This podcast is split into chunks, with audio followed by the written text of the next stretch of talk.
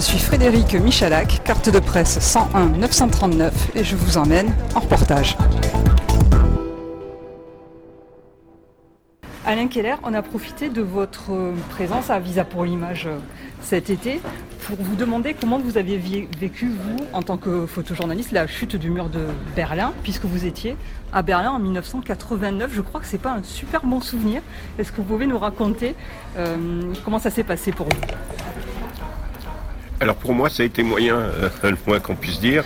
je suis arrivé relativement vite euh, avec une équipe de Capa Télévision avec qui euh, euh, on travaillait dans l'agence Odyssée, l'agence où j'étais. Et puis je j'étais dans une, je suis culturellement un photographe qui fait du noir et blanc.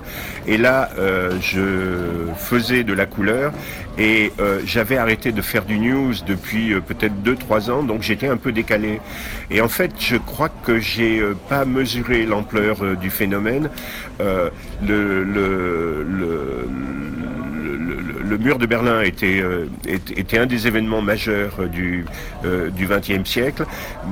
Je travaillais en couleur, j'ai pas, voilà, j'ai été complètement décalé. J'étais avec un autre photographe de l'agence Odyssée et on mélangeait nos films. C'est-à-dire que quelque part, je perdais aussi mon identité, ce qui me donnait moins d'intérêt sans doute dans la prise de vue, puisque j'étais, puisque les, photos n'étaient plus, n'étaient plus à moi.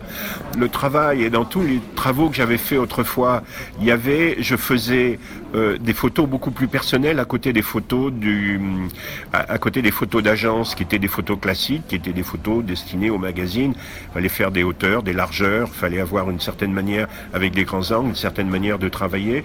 Et euh, dans, dans, toute ma carrière de photographe, même quand j'étais à Sigma, j'avais sur le ventre un Leica avec un 35 mm et un 50 mm, avec lequel je faisais des photos plus personnelles, totalement différentes.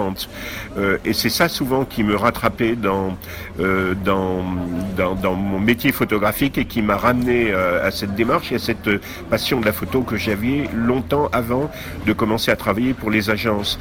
Donc c'est ça, euh, ce trait d'union. Et là, je l'ai pas eu à Berlin. J'ai fait deux rouleaux, je crois, en, noir et blanc. J'ai une photo où on voit les gens sur le mur et d'autres qui sont dans, dans un arbre en train de regarder le mur. mais c'est très insignifiant par rapport à, par à la grandeur de l'événement. Donc euh, j'ai travaillé, j'estime avoir euh, mal travaillé, et puis euh, voilà, c'est des regrets absolument éternels, mais ça m'a permis de réfléchir beaucoup sur ben justement sur moi, sur ma photographie, sur sur ce que j'avais fait, sur ce que je voulais faire, et à partir de ce moment-là, j'ai commencé à, à, à, réfléchir sur la suite du mur de Berlin, qui était l'éclatement de l'empire soviétique, de d'Europe et à partir de ce moment-là, j'ai euh, commencé à faire un travail personnel sur euh, les minorités dans l'ex-monde communiste.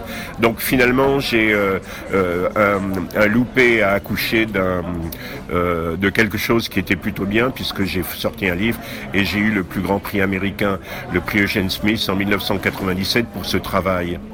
Mais j'étais, euh, mais j'ai aujourd'hui j'ai vraiment un, sentiment de frustration énorme. Mais je dirais c'est un peu la vie de photographe. Hein. Il y a des moments ça marche, il y a des moments ça marche pas. Euh, euh, ça marche pas à tous les coups.